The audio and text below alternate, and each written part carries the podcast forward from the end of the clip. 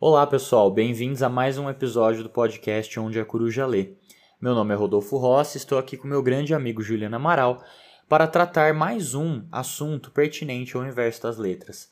Desta vez, escolhemos conversar sobre roteiros cinematográficos e, para tanto, escolhemos a obra Manual do Roteiro, de Sid Field.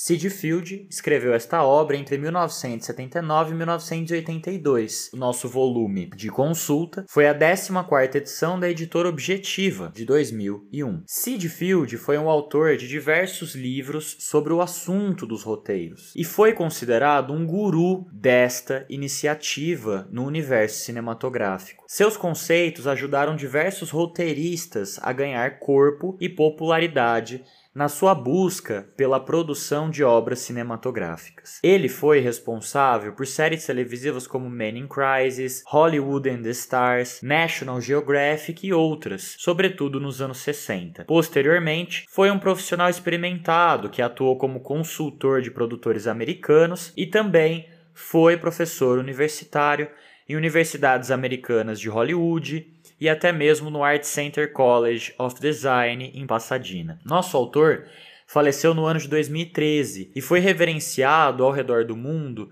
por suas percepções cotidianas relativas à produção de roteiros. Ju, o que é um roteiro cinematográfico para nosso autor e como você percebe a noção do autor dessa caracterização no nosso livro em questão? Muito bom dia, boa tarde, boa noite para você, meu grande querido amigo ouvinte. Muito bom dia, boa tarde, boa noite para você, meu grande querido amigo Rodolfo. Bom, nosso autor ele não ficou conhecido como guru de Hollywood à toa, né? Nesse livro ele vai abordar uma espécie de passo a passo da construção de um roteiro cinematográfico em todas as dimensões: divisão, estruturação básica, trabalho individual em parceria, criação das partes que o compõem. Nosso autor vai definir um roteiro aqui como a base, a estrutura basilar do cinema. Dessa forma, nosso autor, como você disse, um autor muito experimentado, ele vai trabalhar a partir da seguinte premissa inicial. Por dois anos, ele foi diretor-chefe do departamento de histórias da Cinemobile, uma empresa que trabalhava em parceria com algumas outras empresas de cinema, como a 20th Century Fox, hoje apenas 20th Century Studios, a Disney, a Warner Bros. e outras empresas aí do ramo do cinema. Ele lia constantemente roteiros para novas histórias que seriam feitas aí para o cinema. Segundo o próprio autor afirma, ele chegou a ler em dois anos 2 mil roteiros diferentes, de pessoas que trabalhavam na área ou não. Dentro desses 2 mil roteiros que ele leu, ele aprovou 40, 40 roteiros dentre 2 mil, um número bem baixo de roteiros. A intenção do autor dessa forma, aqui nesse livro, é entender e mostrar pra gente que é que esses 40 roteiros aprovados têm em comum que todos os outros 1960 roteiros reprovados não têm. Segundo ele, um bom roteiro, um roteiro que funciona, segue aí o que o autor vai chamar de paradigma da estrutura dramática. Paradigma da estrutura dramática nada mais é do que uma forma a qual devem responder roteiros bons, bem organizados, funcionais. Segundo o nosso autor, esse paradigma da estrutura dramática que vai formar um roteiro se assemelha aí ao que ele chama de paradigma da mesa. Pensemos juntos, uma mesa, para ser funcional, sempre tem um tampo e quatro pernas. Mais do que isso é desnecessário. Menos do que isso vai faltar. E aí, dentro desse universo, você pode ter mesas grandes, pequenas, de granito, de madeira. Ele vai dizer aqui que uma estrutura de roteiro funciona na mesma toada, funciona na mesma medida. Para ele, as regras que constituem um bom roteiro, textos em 120 páginas, onde cada página de um roteiro constitui um minuto de cena, três atos, onde cada um constitui a sua parte, o início, o desenvolvimento e a conclusão de uma história, permeados especificamente, obrigatoriamente, por dois pontos de virada principais, que são o que ele vai chamar de plot points, que são os pontos que dão os ganchos para uma mudança de direção na história. O autor vai dizer aqui que essas partes vão corresponder diretamente a três partes de uma estrutura de um filme: a apresentação, a confrontação e a resolução. Na apresentação, as 30 primeiras páginas, ou seja, a primeira meia hora de filme, a gente tem que ser exposto aos personagens, ao espaço, às ações dramáticas. Na segunda parte, a gente tem a confrontação, vinda aí do primeiro plot twist, vinda aí do primeiro plot point, primeiro ponto de virada, na qual toda essa questão vai ser trabalhada. É o ponto em que o nosso protagonista, as nossas personagens, vão trabalhar para tentar chegar à resolução desse problema central. E no fim, a resolução é onde a gente vai ter a virada final, o entendimento final das trajetórias dessas personagens. Para o autor, resolução e final são duas coisas diferentes. Na resolução, a gente vai ter o ponto específico em que todo esse drama central vai ser concluído. E o final é a cena final, é o fecho dramático da história contada. Central do Brasil é um grande exemplo para a gente pensar.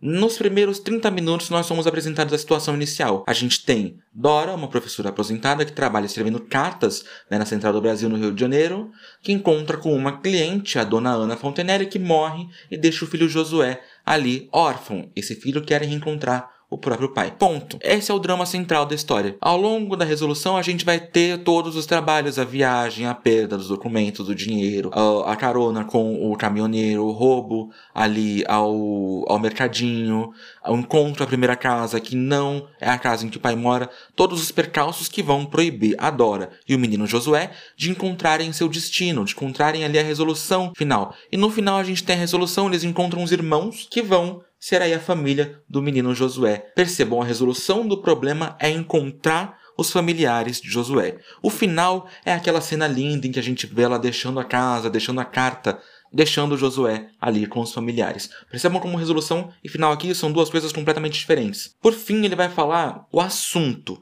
O assunto é do que se trata mesmo, em poucas linhas, o filme. Ser uma espécie de descrição primordial do que seria abordado no filme, incluindo ali o conflito central. O assunto tem que incluir a ação, que pode ser física, ou seja, uma ação direta, ou emocional, a maneira como essas ações diretas vão repercutir na nossa personagem, os sentimentos dessa personagem, e as personagens, que devem incluir as necessidades que elas vão enfrentar e as ações que elas vão tomar para enfrentar essas necessidades. Pensando em Central do Brasil, a gente pode dizer, em termos de assunto, que é um filme que trabalha a vida de uma professora aposentada levando um filho órfão de volta ao pai perdido. Ponto. É do que, que ele trata. Dentro dessa perspectiva, há outras áreas que ele vai trabalhar, que eu acho que é importante a gente falar um pouquinho, né, Rhodes? Muito legal a sua percepção, amigo, sobre o filme Central do Brasil, que é uma obra muito querida para nós brasileiros, né? Bem expressiva e muito reconhecida. Vou trazer aqui um contraponto que pode também mostrar a mesma situação. Um filme blockbuster, né, norte-americano e etc. Veja, a versão do Homem-Aranha de 2002 do Sam Raimi é um exemplo claro de como se constrói essa curva dramática que você mencionou, né? Quer dizer, o Homem-Aranha, ele nos é apresentado como um indivíduo comum que, em uma conversa com o seu tio, descobre uma filosofia de vida que é com grandes poderes vem grandes responsabilidades. A partir de então, junto à picada de uma aranha que o transforma em um ser poderoso, né? Ele começa a viver experiências que vão testá-lo nesse sentido, né? Pô, eu preciso ter responsabilidades, eu tenho poderes e assim por diante. E no momento que ele não tem responsabilidades, ele perde o seu mentor, que é o tio Ben. Posteriormente, ele assume essa função do herói, né, de ter as responsabilidades. E aí, o conflito do filme surge com o Duende Verde. Em meio a este conflito, ele vai assumir responsabilidades enquanto o vilão não. Quando as responsabilidades vencem entre aspas, as irresponsabilidades do antagonista, acabou. A curva dramática chegou ao seu ápice e, portanto, só ao declínio, que é o encerramento do filme, né? Como o Ju bem mostrou pra gente. É por isso que o nosso autor, o Sid Field, vai dizer que um dos pontos centrais para a construção de um roteiro é conhecer o seu personagem, como a personagem Homem-Aranha que eu acabei de mencionar. Para o Sid Field, conhecer a sua personagem tem dois movimentos. O primeiro deles é entender o interior dessa personagem, né, o que ela fez desde o nascimento até o momento do filme, e o lado exterior dessa personagem, que é aquele que nós, espectadores, vamos acompanhar em cena. Veja, então no interior a gente tem de um lado o aspecto biográfico da personagem, e no campo do exterior dessa personagem a gente tem a necessidade dela. Esta necessidade que vai se desenvolver por aspectos visuais pautados pela ação. Para o Sid Field, escrever é perguntar-se e obter respostas de si mesmo, ou seja, é uma espécie de pesquisa criativa. Portanto, uma personagem ela tem que passar por uma série de crivos, uma série de seletivas, uma série de processos que vão de fato consolidá-la ao ponto em que nós, espectadores, podemos não só nos reconhecer naquela personagem, como reconhecer outras pessoas, outras figuras nelas e até mesmo tê-las como exemplo para nossa própria vida, né?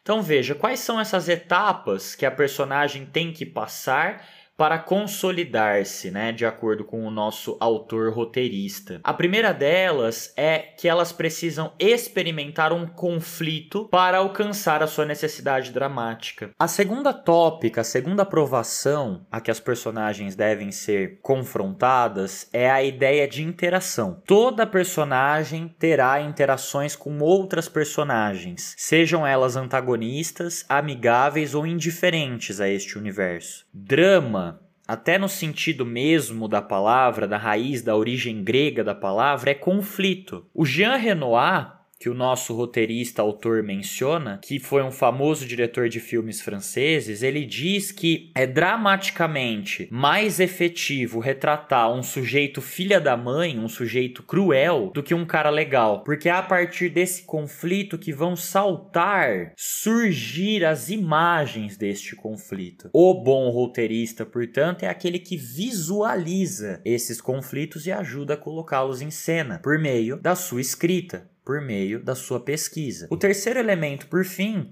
é a interação da personagem com ela mesma. Ela consegue superar os próprios medos? Ela consegue superar esses desafios? Ela consegue ultrapassar as barreiras que são a elas colocadas? Um filme que me vem à mente, uma animação da Disney Pixar, é o Divertidamente, por exemplo. Ali, naquele enredo, é muito clara a relação entre a necessidade de superação dos dilemas, juntamente a um amadurecimento da nossa protagonista em relação aos seus sentimentos, por exemplo. Portanto, essas personagens, elas têm que ser testadas a ponto de consolidarem, cristalizarem um imaginário, um imaginário preenchido pelo roteirista. Veja, essas personagens precisam ter aspectos profissionais, pessoais e privados. Para que esse processo funcione, é preciso que o roteirista pense em uma outra dualidade, a ideia de contexto e conteúdo. Para tanto, nosso autor vai usar a metáfora da xícara de café. A xícara, enquanto um recipiente, ela é associada a um contexto, ou seja, ela é associada a uma ideia de que existe um espaço para uma trama uma situação para uma trama. Esta situação, este espaço, ele é preenchido de conteúdo, ou seja, ele é preenchido do drama, da ação. Esse conteúdo, quando relacionado a um contexto, ele se tornará interessante à medida que o roteirista conquista a ideia de ponto de vista da sua personagem, consolidando a percepção da personagem a partir de atitudes, da sua personalidade, do seu comportamento e da sua identificação com o mundo, é que ele pode, enfim, construir uma história pautada pela necessidade. Isto é, que ele pode criar um universo em que o drama, a ação tem um sentido, um objetivo. E é isso que vai transformar um bom roteiro em uma possibilidade cinematográfica. Ju, para tanto, a gente precisa pensar na construção da sequência deste roteiro, né? Você pode falar um pouquinho mais pra gente sobre isso? Amigo, acho que talvez mais importante do que falar sobre sequência na criação de um roteiro é a gente pensar por que, que o autor defende a existência de uma sequência. Ele defende a existência dessa sequência porque ele vai determinar quatro pontos principais ali que não podem ser esquecidos dentro de um roteiro o início, o ponto de virada do ato 1, o ponto de virada do ato 2 e o final. E segundo o nosso autor, olha só que interessante, ao escrever um roteiro, nós precisamos escrever o fim antes de escrever o começo. É bem interessante porque se a gente parar para pensar em textos escritos em outras áreas, por exemplo, como um artigo de opinião, um trabalho de conclusão de curso, o começo sempre vem antes. A gente precisa começar pelas ideias do texto antes de concluir essas possibilidades que esse texto vai trazer. Para o autor, não é bem assim. Ele vai exemplificar aqui com um ponto bem específico da vida dele. Diz o autor que ele passou dois anos ali sem saber muito bem o que fazer, da vida, experimentando, viajando, perdendo carro, indo para lugares sem saber para onde ele ia. Ele sabia que ele tinha um irmão morando em uma cidade, tinha amigos que moravam em outras, essas pessoas poderiam dar a ele acolhida, mas não sabia muito bem para onde ele ia. Passados esses dois anos, né, ele sentou e refletiu: pô, tô aqui há dois anos viajando, eu passei esse tempo inteiro experimentando e essa experimentação não me levou a lugar nenhum. Então ele sentou e definiu um rumo, um objetivo. Quais são os caminhos que eu vou usar para poder chegar no ponto em que eu quero na minha vida. Por isso o autor vai defender aqui nesse texto a ideia de que o final é mais importante para ele para ser escrito antes do que o começo, para que o nosso roteiro não siga sem rumo. Diz ele também que o roteirista ele pode ser levado à construção a partir desse final de um início que seja tanto coerente, coeso com aquilo que ele quer para o final e que imponha o quanto antes as movimentações necessárias para a construção desse final. Né? Diz o autor, e aqui é importante a gente saliente também, que as dez primeiras páginas de um roteiro são as páginas cruciais. Diz o autor que se sua ideia, sua história não tiver definida nas 10 primeiras páginas, o público não vai embarcar com você. As 30 primeiras páginas desse roteiro, ou seja, um filme, tendo 120 minutos a primeira meia hora, são para a gente entender o que, que vai acontecer com os personagens, mas esses 10 minutos tudo isso tem que estar posto. O autor vai dizer aqui, ele vai dar o exemplo do filme Chinatown. O autor diz que quando ele assistiu esse filme, ele achou um filme chatíssimo, entediante. Só que aí o autor foi se atendo a outras vezes assistindo, foi mudando opinião. Quando ele pegou o roteiro para ler, ele percebeu: nossa, isso aqui é brilhante. Segue exatamente tudo isso que eu tenho defendido há tanto tempo. Tem os 10 minutos cruciais tem a distribuição dos plot twists, quase que cronometrado. É perfeito. Então, nessas primeiras 10 páginas de Chinatown, a gente vai ter a sobreposição das personagens, a gente apresentar a Detective Gitches, a falsa Senhora Murray, que vai ser a autora do primeiro momento, mas também ao contexto geral. Já nos primeiros 10 minutos de filme, a gente é apresentado ao escândalo da água, que vai ser o mote aí gerador. Não obstante, voltando agora sim a falar sobre a sequência, para o autor as sequências dramáticas são ferramentas basilares desse sentido de roteiro. Para o autor, as sequências de cenas dentro de um mesmo ideal, elas vão significar um ponto específico dos filmes. Não há limites né, para as sequências, mas elas vão funcionar aí de maneira de fundação, de segurar o filme, porque elas vão contextualizar as cenas. A gente acabou de falar uh, de conteúdo, elas vão ser a base, elas vão ser aquilo que vai segurar esse conteúdo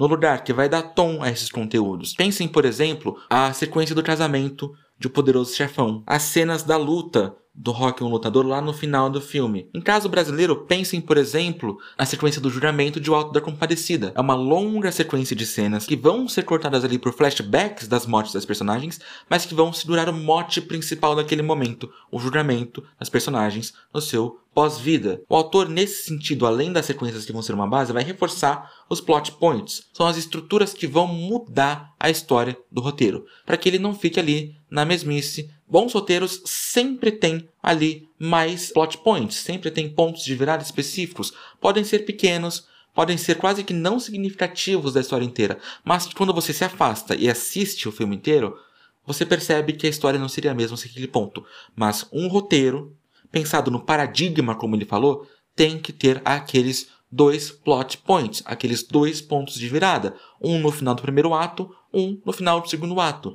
Do contrário, esse roteiro não funciona, ele não trabalha, ele não chega a lugar nenhum. Agora há pouco a gente acabou de falar, por exemplo, de O Alto da Compadecida, vamos pensar na estrutura desse filme. A gente tem, obviamente, um filme que é baseado em uma série, então a linguagem é outra, mas no momento em que ele é convertido para um filme, a gente tem dois plot twists, dois plot points específicos. O primeiro é a demissão do João Grilo, aquela tramóia do gato que descome dinheiro, ele é descoberto, aí os seus patrões o demitem, certo? E depois, lá no final, a gente tem a morte de João Grilo. Se João Grilo não tivesse sido demitido, não teria sido contratado pelo Major Antônio Moraes, não teria levado ao romance entre o Chicó e a Rosinha. E se ele não tivesse morrido, a gente não teria tido todo o julgamento no final do filme. Perceba que sem esses dois pontos específicos, o filme não seria o mesmo, talvez não funcionasse. Voltando novamente para a sequência, porque ela vai ser o norte cinematográfico dessa história, é ela que vai sustentar as situações nas quais as personagens vão se colocar para que o filme não seja só uma coletânea de cenas, a sequência funciona como um contexto. Interessante pensar nisso, né, Rhodes? Muito interessante, Ju. Até porque a gente tem que entender a cena como o elemento isolado mais importante de um roteiro. A cena é o espaço em que algo acontece e algo específico acontece. É, portanto, uma unidade de ação, e essa unidade de ação é aquilo que vai desenvolver a história. A cena, portanto, é um propósito que move adiante esta narrativa. Para tanto, a cena precisa de dois aspectos fundamentais: um lugar e um tempo.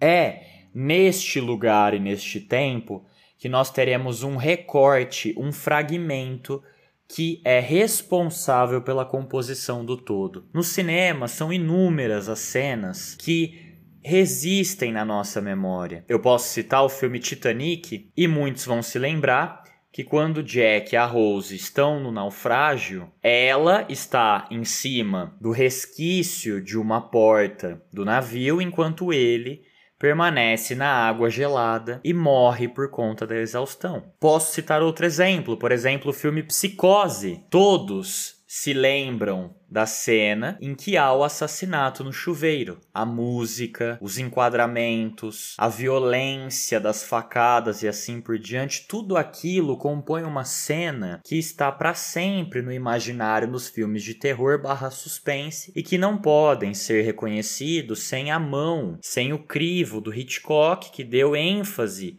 a como construir esse tipo de narrativa. A cena tem como motivação inicial as orientações de um roteirista. Devemos sempre lembrar que um roteirista ele não é aquele que escreve as posições de câmera ou a terminologia detalhada do processo de filmagem de um filme. O escritor ele deve dizer ao diretor o que deve ser filmado e não como filmar. Isso significa que a composição da cena já é um processo avançado de produção do filme. Se um roteirista, portanto, especifica como cada cena deve ser construída, como cada cena deve ser composta em questão de tempo, de corte, de atuação e assim por diante, a gente pode dispensar todo o trabalho das outras pessoas que compõem um filme. O escritor é aquele que escreve o roteiro, toda a composição da cena que germina da semente do escritor, ela vai, portanto, ser ampliada, ser construída por um trabalho em conjunto. Sabendo disso, portanto, o roteirista tem que colocar no papel aquilo que ele vê, que ele propõe como fundamental para a construção desta narrativa, mas que depois de colocado como fundamental, deve permitir e abrir espaço para o trabalho dos outros artistas que integram esta composição e que vão transformar esta produção escrita em uma produção que deve ser visualizada, que deve ser ouvida e que deve, portanto, ser sentida por meio de outras linguagens. Falar de outras linguagens é fundamental para tratar do cinema e da sua relação com o roteiro e com outras linguagens que são incorporadas neste universo cinematográfico, não é, Ju?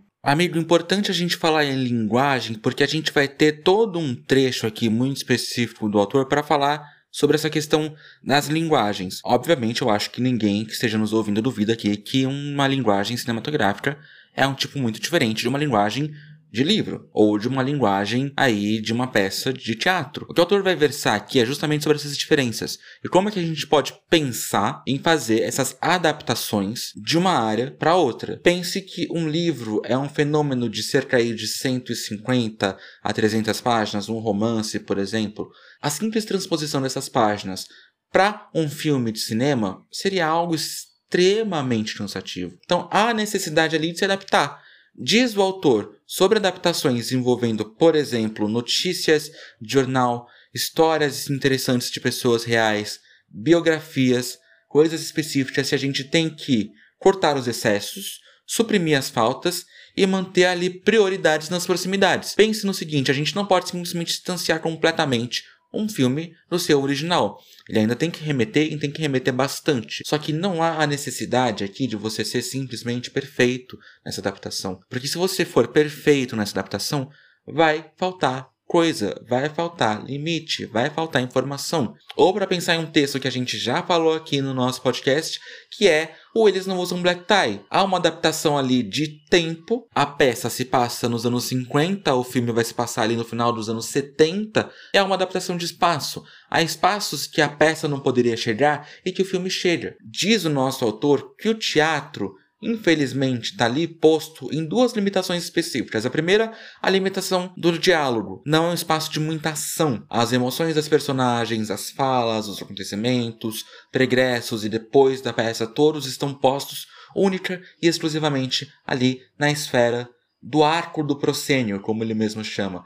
Então há uma série de faltas desse texto teatral que são suprimidos pelo roteiro, pelo roteiro cinematográfico. Pense também em romances como o Guarani, José de Alencar. Toda a descrição daquele livro é tão grande que somente as imagens turtíssimas ali conseguiram suprimir, conseguiram cortar o excesso de informação que traz o livro dentro aí da toada cinematográfica. Funciona no livro, mas não funcionaria no filme. Então perceba, há coisas que existem no livro que não existem no filme. E há coisas que existem no filme que não existiriam no livro, mas que precisam existir para que o roteiro funcione. Aqui é uma questão mesmo de funcionalidade, de fazer com que as coisas deem certo dentro dessa estrutura. Né, Rodis? Exatamente, Ju. O que nos leva novamente à pergunta: o que é preciso para escrever um roteiro? Assim como outras obras de arte, um roteiro, mais do que inspiração, é instrução e o uso de ferramentas. Por isso, Sid Field vai dizer que o roteirista ele precisa produzir uma espécie de roteiro particular de revisão e meditação relativos ao próprio texto. É preciso, portanto, pensar e repensar a estrutura, avaliá-la, testá-la de diferentes maneiras, buscar formas de compor essa estrutura em produto audiovisual e assim por diante. Veja, por que ele dá essa dica?